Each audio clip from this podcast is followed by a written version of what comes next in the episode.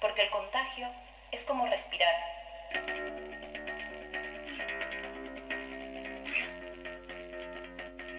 María Galindo es una activista boliviana, militante del feminismo radical, psicóloga y comunicadora, cofundadora del colectivo Mujeres Creando. También codirige Radio Deseo. Les invitamos a escuchar esta radio, J'ai le coronavirus parce que bien qu'il semble que la maladie n'ait pas encore pénétré mon corps, les gens que j'aime l'ont. Parce que le coronavirus traverse des villes que j'ai traversées ces dernières semaines, parce que le coronavirus a changé, en un claquement de doigts, comme un miracle, une catastrophe, une tragédie désespérée, absolument tout. Où que l'on aille, où que l'on soit, il est déjà là, et rien ne peut être pensé ou fait aujourd'hui sans le coronavirus entre les deux. Il semble que non seulement j'ai le coronavirus, mais nous l'avons tous et toutes. Toutes les institutions, tous les pays, tous les quartiers et toutes les activités. Ce qui est clair, c'est que le coronavirus, plutôt qu'une maladie, semble être une forme de dictature mondiale, multigouvernementale, policière et militaire. Le coronavirus est une peur de la contagion. Le coronavirus est un ordre du confinement, aussi absurde soit-il. Le coronavirus est un ordre de distance, aussi impossible soit-il. Le coronavirus est une autorisation de supprimer toutes les libertés qui, à titre de protection, s'étend sans droit de réponse ou d'interrogation. Le coronavirus est un code de caractérisation des activités dites essentielles où la seule chose permise est d'aller travailler ou de télétravailler comme seul signe que nous sommes vivants.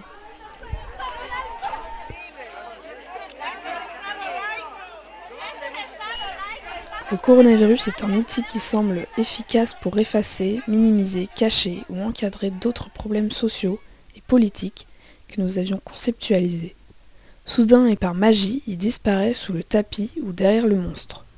Le coronavirus est l'élimination de l'espace social le plus vital, le plus démocratique et le plus important de notre vie. La rue, l'extérieur que nous n'avons pas à traverser virtuellement et qui dans de nombreux cas était le seul espace qui nous restait. Le coronavirus est le domaine de la vie virtuelle. Vous devez être connecté à un réseau pour communiquer et faire partie de la société. C'est ce qui se rapproche le plus d'une dictature où il n'y a pas d'information, sauf en quantité calculée, pour provoquer la peur. Le coronavirus est une arme de destruction et d'interdiction de protestation sociale, apparemment légitime, où l'on nous dit que la chose la plus dangereuse est de se réunir et de se rencontrer. Le coronavirus est le retour du concept de frontière à sa forme la plus absurde. On nous dit que la fermeture d'une frontière est une mesure de sécurité, alors même que le coronavirus est à l'intérieur et que cette fermeture n'empêche pas l'entrée d'un virus microscopique et invisible, mais plutôt empêche et classe les corps qui peuvent entrer ou sortir des frontières. Des millions d'euros apparaissent pour le sauvetage de leurs économies coloniales, pour régler les loyers, les factures, les salaires, alors qu'on enlevait aux masses jusqu'au ciel, leur disant qu'il n'y avait pas d'argent pour les dépenses sociales. Maintenant qu'elles ont peur de la mort, obéissantes et confinées, on leur offre la consolation d'apurer leurs dettes après avoir apuré celles qui comptent, celles des sociétés et des États. La société bolivienne est une société prolétarisée, sans salaire, sans travail, sans industrie, où la plupart survivent dans la rue, dans un gigantesque tissu social désobéissant. Aucune des mesures copiées ne correspond à nos conditions de vie réelles, non seulement pour les dettes à payer, mais pour la vie elle-même. Notre seule vraie alternative est de repenser l'infection. Cultivez la contagion, exposez-vous à la contagion et désobéissez pour survivre. Ce n'est pas un acte suicidaire, mais un acte de bon sens, de sens commun. Et peut-être dans ce sens commun se trouve la signification la plus puissante que nous pouvons développer. Que se passe-t-il si nous décidons de préparer nos corps à la contagion? Que se passe-t-il si nous supposons que nous serons tous et toutes infectés et si nous partons de cette certitude en affrontant nos peurs? Que se passe-t-il si, face à la réponse absurde, autoritaire et idiote de l'État au coronavirus, nous formulons l'autogestion sociale de la maladie, de la faiblesse, de la douleur, de la pensée et de l'espoir. Que se passe-t-il si on se moque des fermetures de frontières? Que se passe-t-il si on organise collectivement? Que se passe-t-il si nous nous préparons à embrasser les morts et à prendre soin des vivants en dehors des interdictions, étant donné que la seule chose qu'elles produisent est le contrôle de nos espaces et de notre vie? Que se passe-t-il si nous passons des ravitaillements individuels à des déjeuners populaires, communs, contagieux et festifs, comme nous l'avons souvent fait ils diront encore une fois que nous sommes folles et que le mieux est d'obéir à l'isolement, à l'emprisonnement, au non-contact, et de ne pas contester les mesures alors que probablement toi, ton amant, amante, ton ami, tes voisins, voisines, ta mère seront infectés. Ils diront encore une fois que nous sommes folles, car nous savons qu'il n'y a jamais eu assez de lits d'hôpitaux dans cette société, et que si nous frappons à leur porte, nous y mourrons en mendiant. Nous savons que la gestion des maladies se fera principalement à domicile. Préparons-nous socialement à cela. Que se passe-t-il si nous décidons de désobéir pour survivre Ne plus respirer? C'est ce à quoi le coronavirus nous condamne, plus que par la maladie, par l'enfermement, l'interdiction et l'obéissance.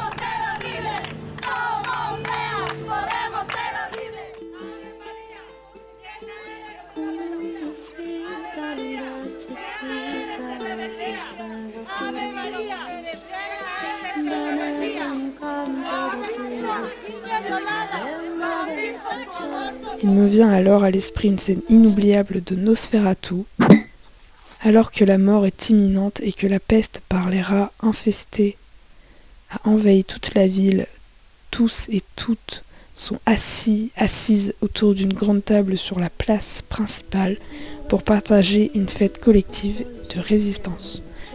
Alors c'est ainsi que le coronavirus nous trouve, prêts et prêtes pour la contagion.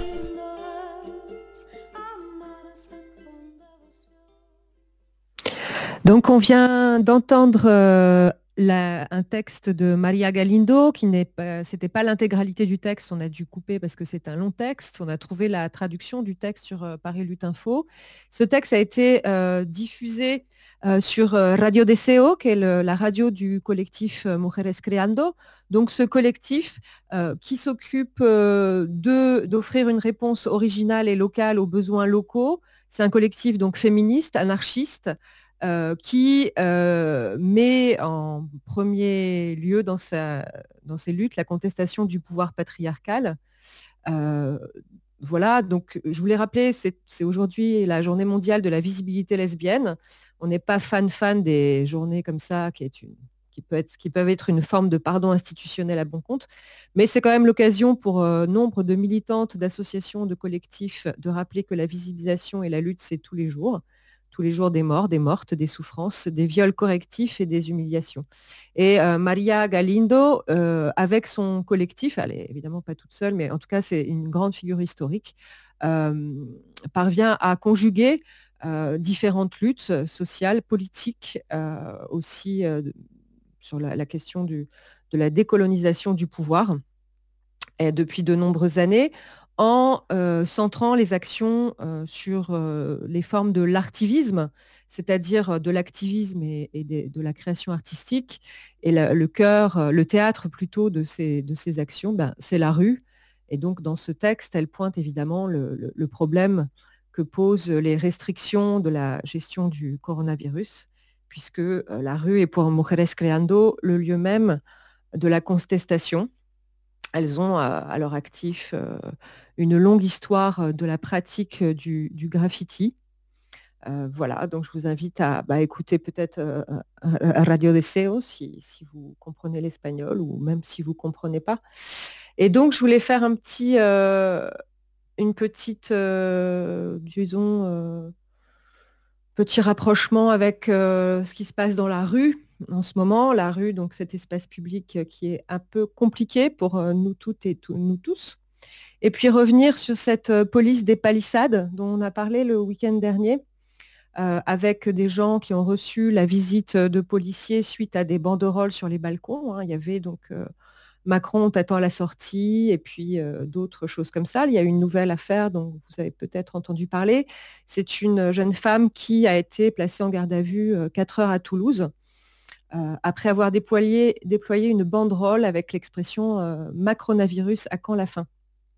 Voilà, en fait, euh, cette expression, c'est la légende d'une caricature de Charlie Hebdo, Alors, elle a été relâchée et sans suite, mais donc dans une peut-être une tentative d'intimidation.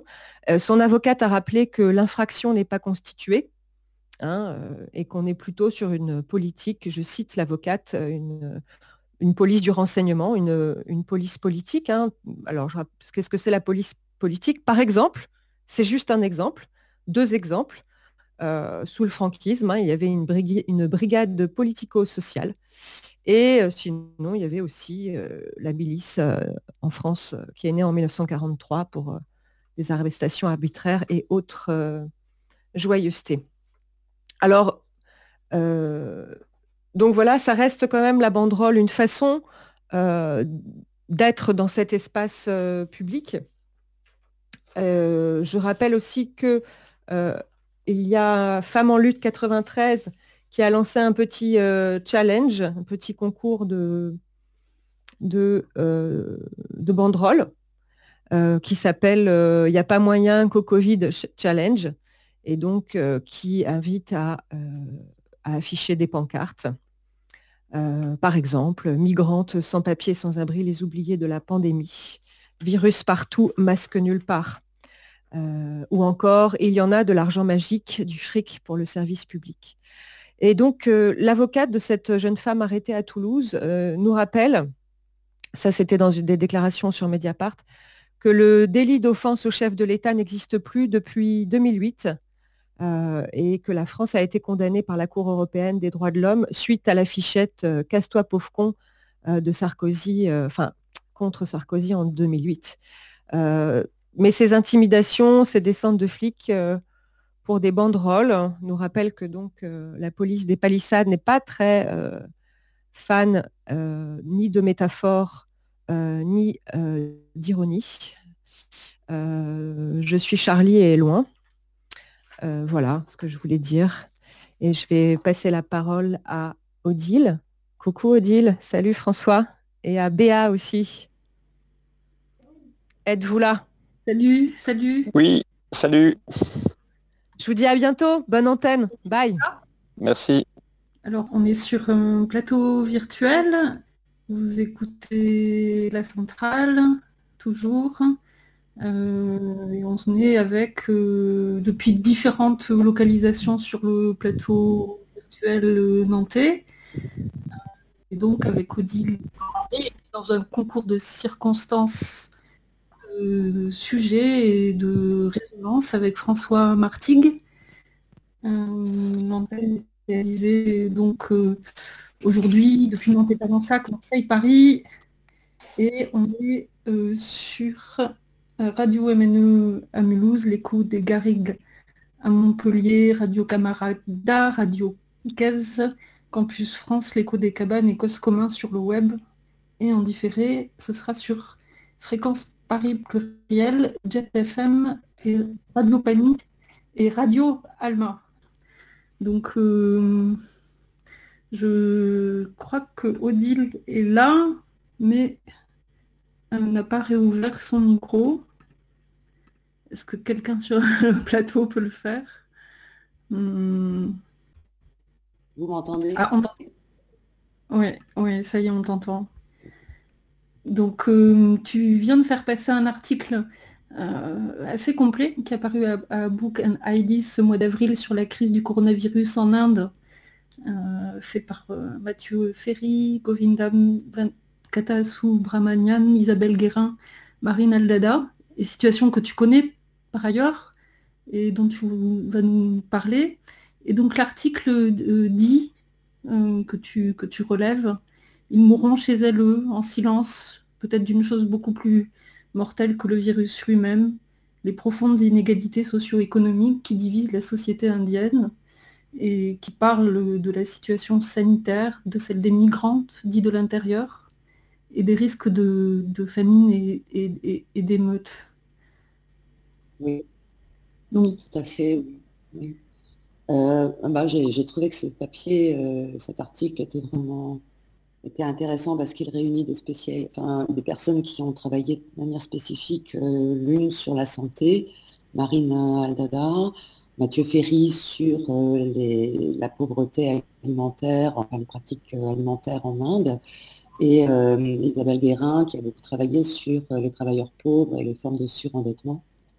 Et je trouvais que réunir ces trois approches en un seul papier était extrêmement éclairant puisque euh, ben, on est dans une situation où les infrastructures sanitaires euh, publiques euh, sont extrêmement défaillantes, où il y a des possibilités pour des gens qui ont de l'argent de se faire hospitaliser en soins intensifs, mais pas pour le reste de la population. Donc avec une, galop, avec une privatisation du secteur hospitalier en Inde, et puis, et puis un éclairage aussi sur ce que le confinement fait à ces travailleurs pauvres euh, qui sont quand même 100 euh, millions en Inde, ces migrants de l'intérieur qui ont été chassés des, des, campagnes à cause de la crise de l'agriculture, qui peuplent des bidonvilles des mégapoles et qui euh, sont engagés dans une économie de la dette qui suppose un très grand nombre d'interactions. Euh, elle donnait l'exemple d'une femme qui avait au minimum 30 interactions par semaine pour euh, voilà, prêter, rembourser, demander, emprunter, etc. Donc, euh, donc voilà, avec aussi une fermeture brutale de ces réseaux de solidarité locaux qui sont ces villages qui sont le point principal d'ancrage de, ces travailleurs migrants de l'intérieur. Et puis enfin, le, travail de, Mathieu Ferry met tout à fait en évidence euh, bah, l'extrême pauvreté de, la population indienne, hein. le fait qu'il euh, y a un taux de mortalité important des enfants âgés de moins de 5 ans, que ce taux de mortalité est lié euh, de manière évidente à la sous-alimentation. Il y a déjà un cas d'un enfant de 8 ans qui est mort de faim au Bihar, dans un état pauvre de l'Inde. Et donc, effectivement, l'article est totalement désespérant. Et, toi-même, tu suis euh, la situation euh, là-bas, puisque tu, y as travaillé? De quel... Je suis rentrée il y a, il n'y a pas très longtemps, donc euh, j'ai vécu le début du confinement là-bas. Et, effectivement, enfin, c'était, ce confinement a eu lieu le 24 mars. Il a été annoncé euh, à minuit pour une mise en œuvre à 4 heures du matin. C'était 4 euh, heures de délai entre l'annonce du confinement euh, et, sa mise en œuvre, sans, aucun travail qui aurait pu être fait permettant aux, personnes de, comprendre ce qui se passait, puisque moi, jusqu'au 23 mars, ben, en fait, l'Inde n'était pas du tout confinée. Euh, et, donc avec une responsabilité absolument énorme des médias qui ont euh, jeté l'opprobre d'abord euh, sur les étrangers, les Italiens, les Français, mais surtout sur les musulmans. on a parlé d'un Covid djihadiste. donc de, nombreux musulmans, y compris des gens qui venaient apporter des, nourritures, la nourriture aux plus pauvres, ont été lynchés.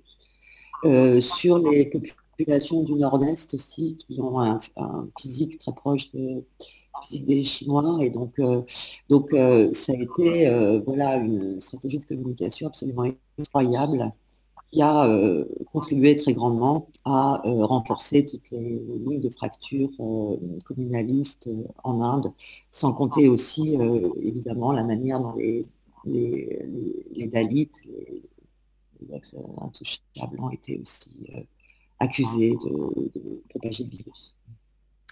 Ah oui, c'est-à-dire que tu, as, vécu le passage euh, d'un monde quotidien euh, euh, normal au confinement et tu es resté là-bas aussi? Il y avait la fermeture des frontières. Est-ce qu'on est qu'on peut te demander d'en parler aussi de ce, de ce, point de vue de la vie quotidienne? Bah, Il y a d'abord eu la fermeture sur des frontières entre certains États euh, de l'Inde. Donc j'ai pu rentrer du Kerala euh, in extremis, puisque j'étais partie euh, rejoindre des amis là-bas pendant les fêtes de Holi. Et, ensuite, l'ambassade de France a demandé que tous les chercheurs et postdoctorants, doctorants, etc., enfin en tout cas tous les, établissements, c'était juste après l'annonce de Macron. Donc nous, on a été confinés chez nous une dizaine de jours avant le 24 mars. Et, ensuite, effectivement, j'ai appris que mon père était atteint du Covid et qu'il fallait que je rentre en France. Et là, il n'y avait plus d'avion. Donc, Air France a, annulé plusieurs vols, on soit remboursé. Et euh, j'ai fini par euh, partir in extremis sur un vol euh, qui, était être entrepris et qui m'a amené à Amsterdam. Donc oui, le capitalisme se remplit bien les poches avec ce confinement. Et, voilà, et d'Amsterdam, j'ai aussi payé, j'ai trouvé un billet qui était trois fois le prix jusqu'à Paris. Et tu as pu écrire, chroniquer la situation en étant sur place, euh, non, je, continue de suivre, enfin j'essaye de, suivre la presse indienne et puis les pages d'un certain nombre d'amis euh, qui, euh, qui font un travail de veille assez, impressionnant. Et, là-bas, bah, c'est très difficile de... les gens portaient des masques, on trouvait quand même facilement des masques mais euh, il n'y a pas de supermarché, ça, n'existe pas, donc c'est des marchés locaux euh, extrêmement bondés, des minuscules échoppes, euh, où la distanciation est totalement impossible.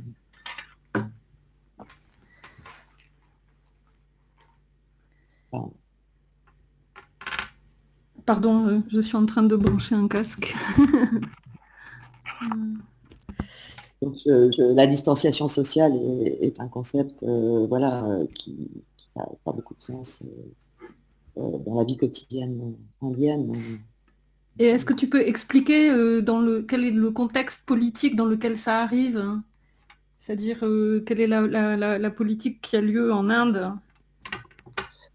Oui, alors juste avant le, juste avant le, confinement, on, a assisté en Inde D'abord, depuis la fin du, depuis le, mois de décembre, on a assisté en Inde à un, très fort mouvement social euh, contre euh, donc un certain nombre de, lois, euh, et notamment tout particulièrement la réforme du code de nationalité, qui donc attribue aux musulmans un statut de citoyen de seconde zone. un certain nombre de, camps ont été construits pour euh, enfermer euh, les musulmans qui ne pouvaient pas prouver euh, qu'ils étaient qu'ils vivaient sur le sol indien avant les années 70.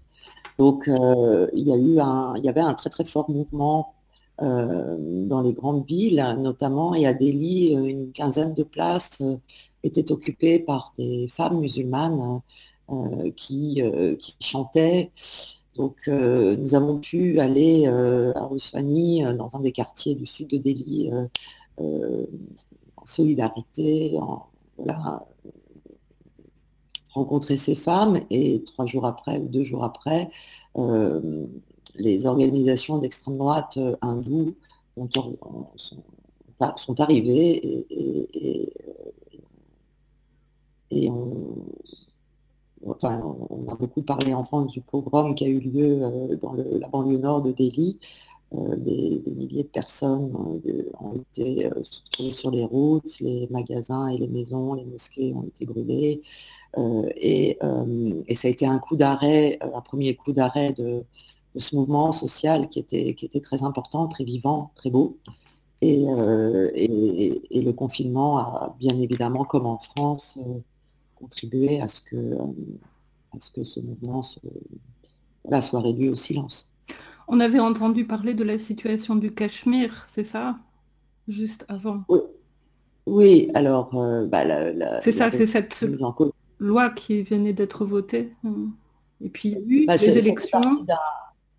Oui, enfin, c'est tout un, il y a tout un, il y a tout un archipel de lois euh, qui convergent euh, donc euh, dans, qui, rejoignent les objectifs de, l'extrême droite hindoue, qui consiste à, donc retirer au Cachemire effectivement son autonomie, instaurer un état d'urgence militaire dans cet État qui était déjà extrêmement militarisé et, et, et permettre euh, aux non-cachemiris de pouvoir euh, euh, investir et acheter les terres sur place, ce qui va remettre en question l'autonomie économique de la région. Bon, Ounda Tiroy a, pris de, nombreuses positions en faveur de, la défense du Cachemire, auquel je, renverrai. Hein. Mais la loi sur le code de nationalité, c'est encore autre chose, hein, puisqu'il s'agit d'accueillir euh, en Inde les ressortissants d'États euh, musulmans qui auraient été euh, donc qui auraient subi la répression dans ces États, mais évidemment en faisant totalement l'impasse sur les communautés musulmanes ayant subi la, la répression et, euh, de, délivrer la nationalité euh, indienne que, euh, donc certaines catégories de la population en excluant les musulmans. Donc c'est un autre aspect qui converge avec ce qui s'est passé au Cachemire, mais c'est une, autre, une autre dimension de ce conflit. Et quels sont les derniers développements actuellement dans la situation du confinement et du coronavirus? Bah, il faut souligner quand même que l'Inde continue, enfin le gouvernement, euh, le BJP continue de, d'arrêter euh, ses opposants politiques. Euh, aujourd'hui, c'était le 21 avril, je crois, à Nantes, tel, tel homme a été arrêté, ainsi que un journaliste, Gautam Naval,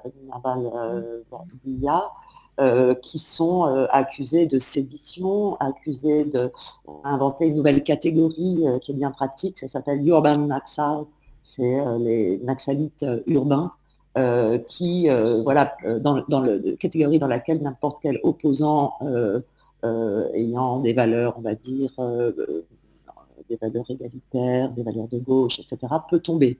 Donc euh, euh, cet intellectuel, euh, ce militant et cet intellectuel, Anand a été arrêté et il est aujourd'hui en prison à Bombay. Alors qu'il y a des mouvements évidemment importants en Inde qui demandent à ce que les prisonniers soient relâchés. Et par exemple, l'État du Punjab a, il y a un mois, relâché, un certain nombre de ces prisonniers. Donc pendant ce temps-là, on met les, opposants politiques. Merci, merci. Quel euh, média, s'il fallait en citer deux ou trois euh, en langue anglaise, par exemple, tu conseillerais de suivre? Ah, il y a une presse euh, indépendante tout à fait importante en Inde qu'il faut soutenir absolument. le journal The Wire est un journal indépendant extrêmement utile aujourd'hui. Euh, et, donc, il faut les soutenir, y compris en, leur donnant un peu d'argent, je pense. Mais euh, il y a d'autres médias euh, tout, à fait, tout à fait importants, Scroll, The Caravan, qui sont aussi des médias, des pages Facebook, Kafila aussi, qui, qui, est une page Facebook intéressante. Et puis, quand même, pour peut-être euh, éviter de conclure sur une note euh, trop sombre, je voudrais euh, signaler la création d'une plateforme écologiste qui s'appelle Vikalp Sangam, qui réunit une cinquantaine d'organisations écologistes indiennes mm-hmm. et qui donc a proposé un texte, un manifeste en sept points qui repense le développement économique de l'Inde euh, notamment en imposant des moratoires sur tout détournement euh, euh, des, écosystèmes naturels à des, à des fins d'infrastructures, d'exploitation minière et commerciale, qui donc entend donner la priorité au système de santé communautaire, au système de santé publique et valoriser la médecine traditionnelle indienne, qui donc entend promouvoir aussi euh, une éducation écologiste euh, de la population indienne, une aide euh, à l'agriculture indienne pour passer à une agriculture biologique et diversifiée, renforcer les formes d'autogouvernement, les collectifs de quartier, renforcer les économies locales autonomes et lutter ainsi contre ce phénomène des migrants de l'intérieur, et puis repenser l'aménagement des villes. Voilà, donc je trouve que c'est une plateforme intéressante qu'il faut, euh, suivre. On peut le trouver à quelle adresse sur Internet? Je peux vous envoyer un lien si vous voulez. Oui, oui, oui. On va faire passer les liens dans le chat euh, sur euh, acentral.org. Et je propose maintenant d'écouter un son qui a été réalisé par François Martigues, qui s'appelle We Make Value. Nous produisons des, des richesses, qui était réalisé au Bangladesh. et est-ce que François, tu es là? Oui, je suis là.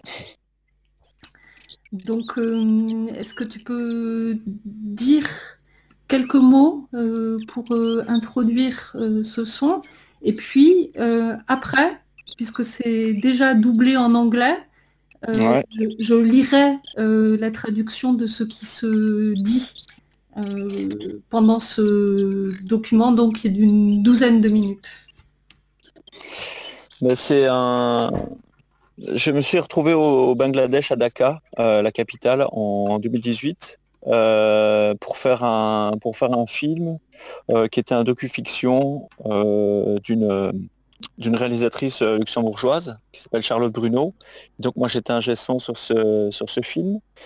et donc on s'est retrouvé là-bas pendant 8-10 jours pour réaliser ce, ce, ouais, c'était entre film et documentaire. Donc on, on, était principalement dans les, dans les industries textiles à Dakar. Donc, euh, bah, j'ai enregistré. Oui. Oui. Tu, dis environ 60 millions de personnes travaillent pour euh, fabriquer nos vêtements là-bas. 70% mmh. en Asie et 80% sont des femmes qui travaillent dans des conditions indignes. Les violations des droits de l'homme s'accumulent, salaire de misère, Mm. Harcèlement moral et sexuel, répression syndicale, travail des enfants, horaire de travail non viable, accidents répétés, exposition à des mm. substances toxiques, pollution, enfin tout ce, tout, tout ce dont d'une certaine façon euh, on vient d'entendre parler euh, aussi dans la situation actuelle. Mm-hmm. Oui, oui, ben, c'est ça. Hein. c'est exactement ça. C'est une ville, euh, c'est une ville folle, quoi. Et donc, euh, on, on va écouter. Donc, la contribution donne euh, l'idée de l'atmosphère sonore à l'intérieur bah des, usines. C'est ça, donc il y avait deux choses, juste pour, pour dire, en fait il y avait deux choses pendant, ces, pendant euh, les interviews qu'on a fait et puis euh, d'autres sons d'ambiance. Euh, moi j'ai enregistré toute une longue ambiance dans, une usine où on est revenu deux fois. Et puis l'autre, la voix qu'on entendra, c'est une des, travailleuses qui, qui, qui, travaille dans ce genre d'usine et puis qui a été à un moment donné, qui a réussi à se sortir, on va dire, de ce système-là grâce à Caritas International et euh, donc maintenant, elle travaille, euh, travaille pour eux et donc elle aide justement les autres euh, travailleuses à sortir de ce système-là. Donc elle raconte un peu, un peu sa vie. Donc c'est un, à partir des enregistrements que j'ai fait pour ce, pour ce documentaire, c'est celle que j'ai récupéré pour faire cette, cette pièce sonore. Merci, on reparlera après. Ça marche.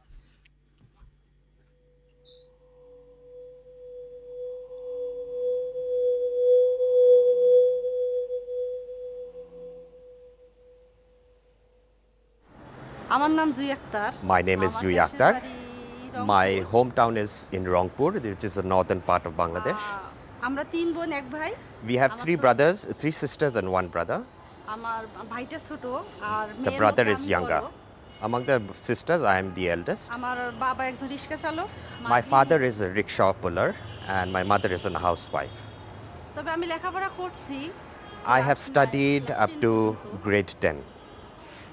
আমার চার ভাই বোন তো মানে সংসার চালাইতে অনেক কষ্ট হইতো Since we were so many brothers and sisters, we did have a lot of problem running the family. So though I wanted to study a lot, I could not. Even my younger siblings could not continue their studies very much.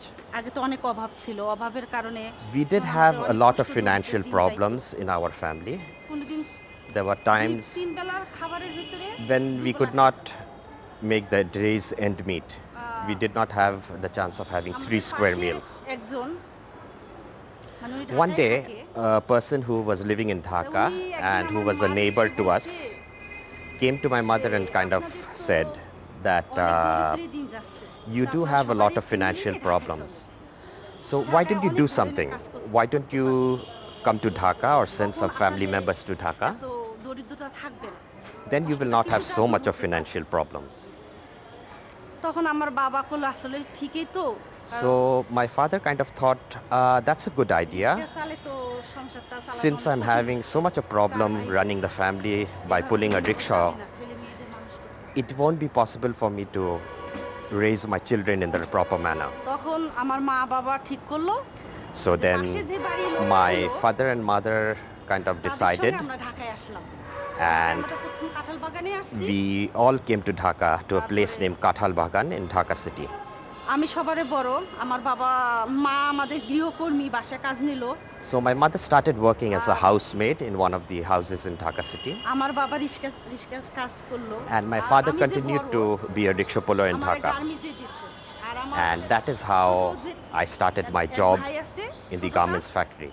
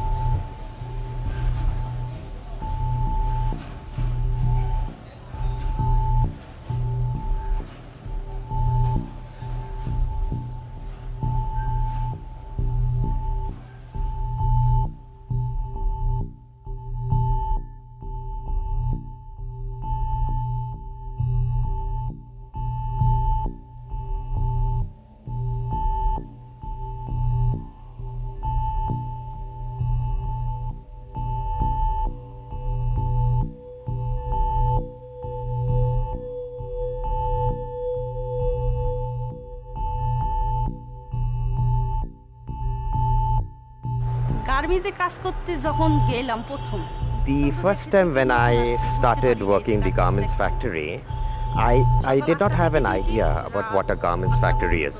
আবার দুই ঘন্টা overtime So we started working from 7 in the morning till কাজ 8 করতে p.m. গেলে and দুই we তিন মাস had ভালো কাজ করছি। two হঠাৎ করে আমি অসুস্থ hours হয়ে of পড়ি। overtime. অসুস্থ হওয়ার But I পর s at one ওনাদের time I বলছি became আমাকে really ছুটি sick দিতে হবে। and I asked for leave from the garments factory. উনি বলতেছে তুমি But my এখানে ওষুধ supervisor খেয়ে said, সুস্থ হও। why don't you have some medicine here and uh, তখন আমার you'll কাছে get অনেক well. খারাপ লাগছে। So যে I আজকে did not আমার get বন্ধুর leave. কারণে হয়তো ঢাকা শহরে আসছি, যে So আজকে I was আমার kind of জ্বরে আমি thinking that ক্লান্ত। I am a সে আমার very কিছু poor করছে না। person.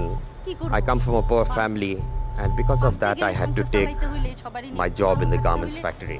গার্মেন্টসে কাজ করতেই হবে ওদের কথা শুনতেই হবে So I was kind of কিভাবে thinking that আমি I কাজ have to করলাম? listen to my supervisors প্রথম and ছয় that is মাসের how পর I started হেলপারি working. At first, I started working as a helper for six months. That entailed me doing some cutting of threads and altering clothes. But then after that, after six months, I started working on the machine.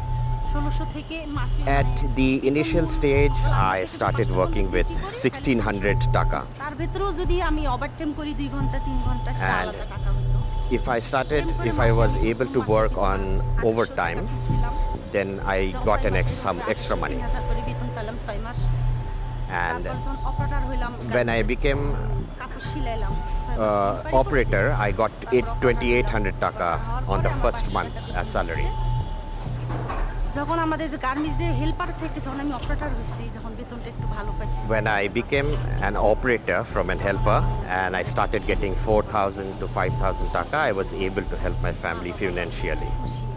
My parents were really happy at that time. বাবা তো রিক্সা চালাচ্ছে মা বাসায় কাজ So my mother was working as a housemaid and my father was working as a rickshaw puller. And that is the time they kind of saw some financial stability come into our family.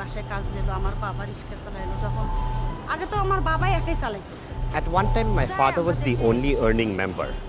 But now we had more than one earning member in the family after we came to Dhaka. So when my sisters, my father, my mother and everybody else were working and my younger brother was studying in the school, it took a lot of time, but gradually we saw a kind of a change in our family. We have faced a lot of problem working in the garments factory. But it does not mean that they have not given us any kind of facilities. We did get some facilities in the garments factory. If I make a comparison, I can see that when we were in Rangpur and if you make a comparison when we have come to Dhaka, there is a vast difference, I would say, because we gained financial stability, we gained recognition from the community, we gained recognition from the people, our neighbors. But uh, one thing I have to point out is when we came to Dhaka, our the place that we were staying is wasn't of very good quality. But gradually we started working and we opened a bank account. We started collecting and uh, keeping some money there. And with that money, at one time we went to, we kept some land, we bought some land in Rangpur and we were cultivating the land. One thing important is like we did not have sanitary latrine in our house. So with this uh, money that we had saved up, we made a toilet. So I would, if I make a comparison, I would say that we uh, kind of brought about a positive change in our lives after coming to Dhaka. At present, all three of us are married. সবাই বিবাহিত Only my কেউ younger নেই। brother is আমার ছোট ভাইটা still in class 9 at the moment. Class নাইনে পড়ে এখন বর্তমান আর আমরা সবাই বিবাহিত So what I think is if we were in, Mir- in Rangpur at the moment, we wouldn't be able to do what we have been able to do after we have come to Dhaka. আমরা কিছু উন্নতি করি So it is a kind of, I look at it in this way, that I have been able to build my own future. Not only me, but my sister and my brother as well. So we are building our own destiny.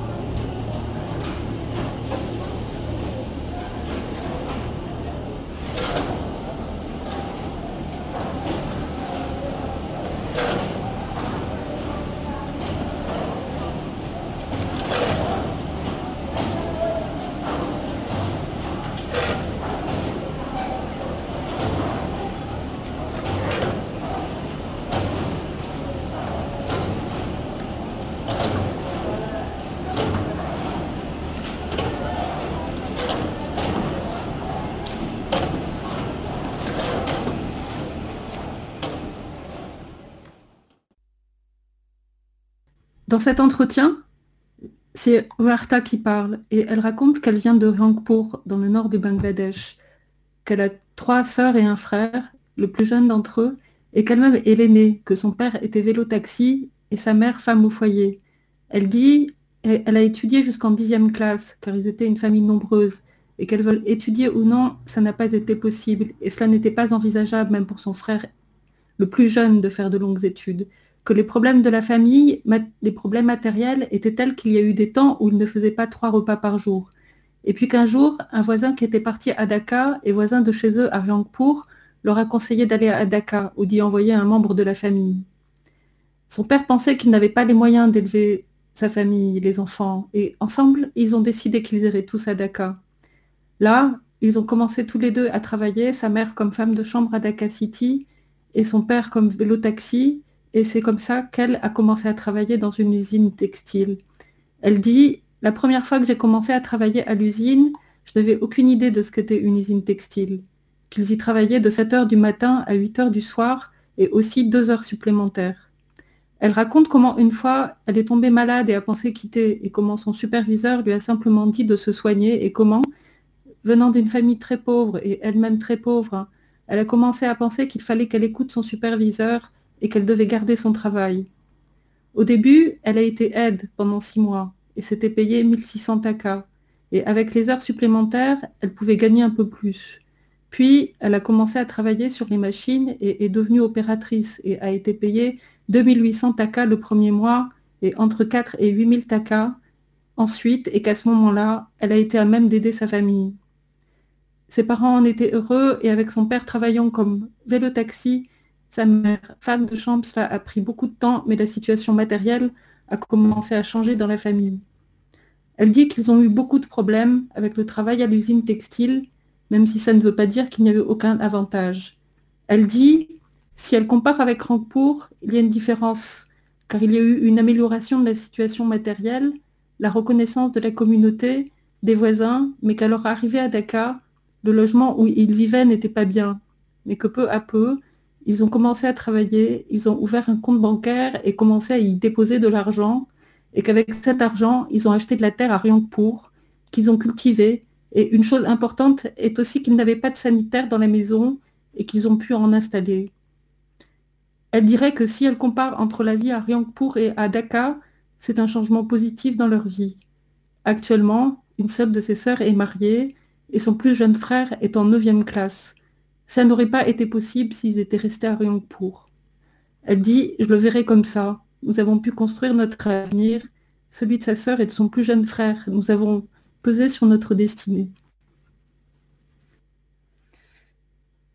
On va hum, maintenant parler d'un autre euh, travail euh, documentaire euh, de toi, François. On va écouter les, les, sons du monde d'avant, disais-tu que tu as réalisé en 2014 à Wuhan et qui ont été diffusés dans un projet euh, qui s'appelait Dans quelle vie tu mondes? C'est quel, dans quel monde tu vis à l'envers. Et tu disais les sons du monde d'avant, euh, le coronavirus à Wuhan, et tu as sans doute été touché de ça, dont le monde n'avait pas entendu parler auparavant. Et quand, quand tu as envoyé ça, Wuhan, les sons du monde d'avant, j'étais en train de penser à ce slogan qu'on voit partout en ce moment du monde d'après, euh, le monde d'après, je dis ça, et puis c'était d'après la période du confinement, l'état d'urgence lié à l'épidémie de coronavirus, dont l'histoire commence à Wuhan, et en même temps pas, puisqu'il est dans une suite de différents autres virus qui apparaissent avec les déséquilibres euh, causés par l'industrialisation. Et ça commence par cette industrialisation, et c'est le monde capitaliste qui le fait apparaître, mais dont Wuhan a, hérité.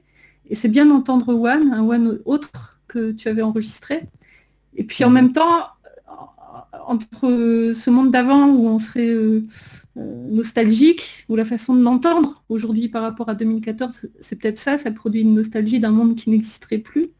C'est aussi restituer une, représentation autre que celle qui a prédominé récemment, parce qu'on entend la vie quotidienne à Wuhan. Mais ce n'était pas seulement cette, nostalgie et restitution qu'on peut faire, mais euh, le, rapport au temps que ça questionne. Euh, c'est-à-dire, enfin, je, finis de te dire ça, c'est pas seulement qu'on un temps linéaire d'un monde d'avant, d'avant l'état d'urgence, le confinement, le coronavirus, et un présent suspendu en attente d'un monde d'après. Un monde d'après où on va pouvoir changer le monde et faire en sorte de défaire ce capitalisme, cette destruction de l'environnement et des vies, cette industrialisation et ces marchés financiers fous, mais que l'après dans l'avant, que le présent qu'on se donne peut se confronter dans cette relation de différentes manières, qui soit pas forcément euh, linéaire, mais où tout résonne et voilà, il me semblait que la, la proposition que tu faisais, avec un vrai temps d'écoute aussi, c'était, c'était un peu ça. Voilà. Est-ce que tu peux dire quelques mots euh, de, ce travail et puis ensuite on va écouter? Oui, mais c'était quand je t'ai envoyé, j'ai appelé ça le monde d'avant, c'était aussi une espèce d'humour noir sur le, sur le, ouais, sur cette situation-ci. Après, euh, le monde d'avant là-bas est déjà fini depuis très longtemps finalement. Parce que moi, quand j'y étais, euh, pourtant, j'y suis allé en 2014. Et euh, quand j'y suis arrivé, c'était la première fois que j'allais en Chine et je trouvais ça euh, dingue aussi. C'est quand même un des endroits où, moi, ce qui m'intéressait, bah, là, j'en ai pas parlé, mais ce qui m'intéressait beaucoup aussi, c'était le rapport au fer et à l'acier qui est là-bas. Parce que c'est finalement une ville qui a, bah, c'est pas la seule, mais c'est quand même une, très grosse ville qui a récupéré toutes les, les, la sidérurgie, etc., qui étaient avant en Europe, quoi, en France, en Belgique, etc. Donc euh, je sais qu'il y a des, hauts fourneaux qui sont partis là-bas. Je ne sais pas où exactement, j'ai pas réussi à retrouver, euh, mais qui ont été démontés pièce par pièce et que tu as envoyé euh, ou à Wuhan ou à, ou à des villes qui sont limitrophes et qui sont des villes à la sidérurgie. Donc il y a, un pôle sidérurgie et de production de métal qui est, juste dingue là-bas. Donc voilà, quand j'y suis allé là-bas, c'était dans un autre cadre, on va dire. Euh, c'était effectivement dans ce cadre d'exposition dans quelle vie tu monde. Mais euh, c'était une possibilité pour moi aussi pour me, balader en fait euh, un peu partout dans la ville pendant que je faisais, je sais pas, des courses, enfin tout un tas de choses. Et donc c'est à ce moment-là que j'ai enregistré. C'était de manière très très dilettante d'une certaine manière. Donc il y a plein de choses que je comprenais pas. Il y a évidemment une langue que je comprenais pas non plus. Et donc voilà, c'était, je me laissais guider finalement par des par des sons par tout type de son euh, euh, et des gens que je pouvais rencontrer où je comprenais pas non plus ce qu'ils me racontaient. Donc il s'est passé des choses assez simples et assez étonnantes. Et, voilà, c'est ça que j'ai enregistré. Ce qu'on entend là, c'est quelques extraits de finalement de, plein plein plein d'enregistrements que j'ai fait euh, en 2014 là-bas. Merci. Donc je précise qu'on va entendre la moitié de cette série à Wuhan qui existe mmh. aussi en écoute en ligne. Euh, je dis les titres qui sont tout simples, effectivement, comme tu dis, Voice Shop, Botanical Garden, Bus et Song. Voilà, si on peut lancer. 参观高端高端全场特惠，全场特惠，新款夏装两件六点八折，两件六点八折，精选款六折六折，特价商品低至十元起售，十元起售，欢迎新老顾客进店试穿选购。参观高端高端全场特惠，全场特惠，新款夏装两件六点八折，两件六点八折，精选款六折六折，特价商品低至十元起售，十元起售，欢迎新老顾客进店试穿选购。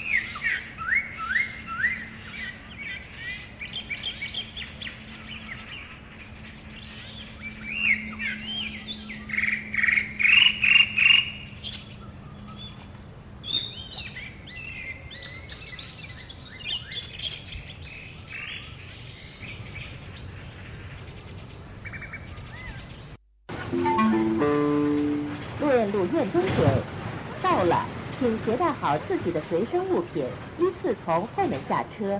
开门请当心，下车请走好。各位乘客，请往车厢后面走，谢谢合作。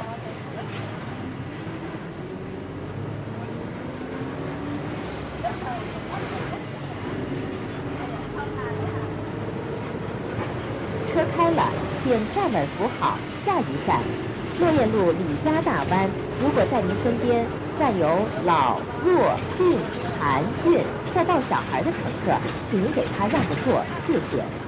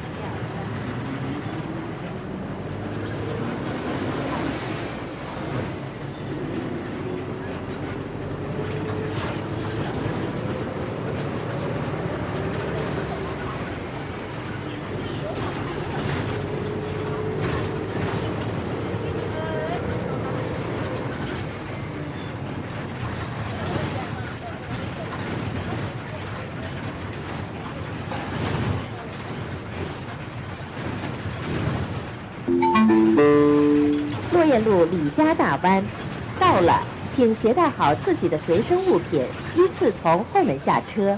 开门请当心，下车请走好。各位乘客，请往车厢后面走，谢谢合作。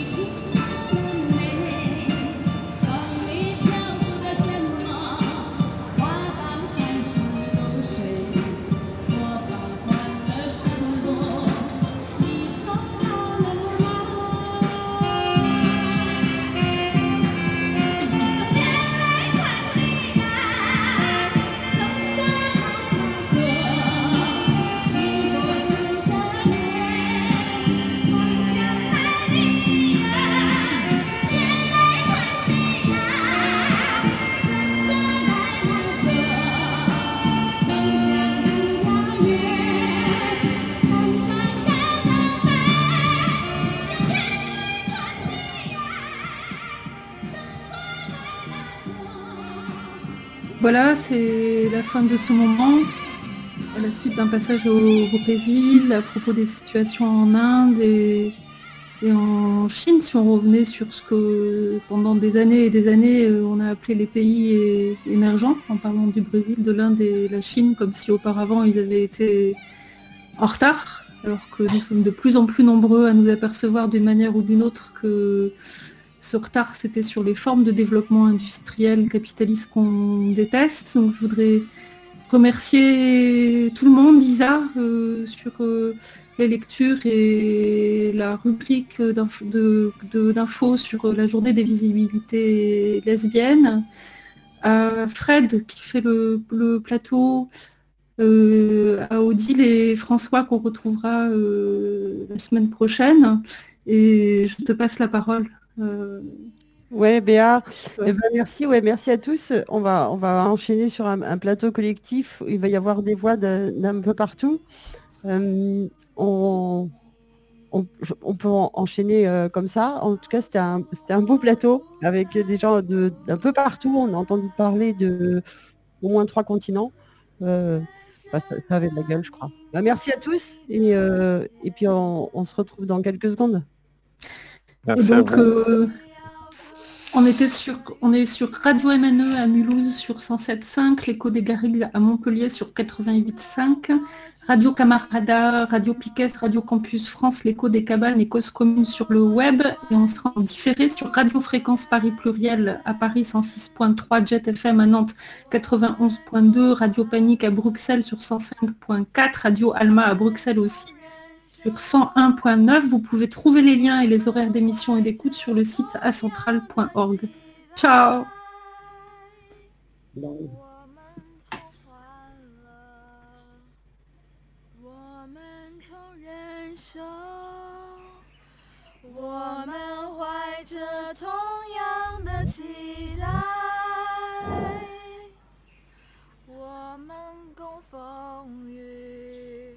Ça y est, c'est passé? 16 heures, ouais. Enfin, d'habitude, ça coupe. ça coupe d'un coup, mais là, non. Je sais pas pourquoi je suis dans le noir, moi.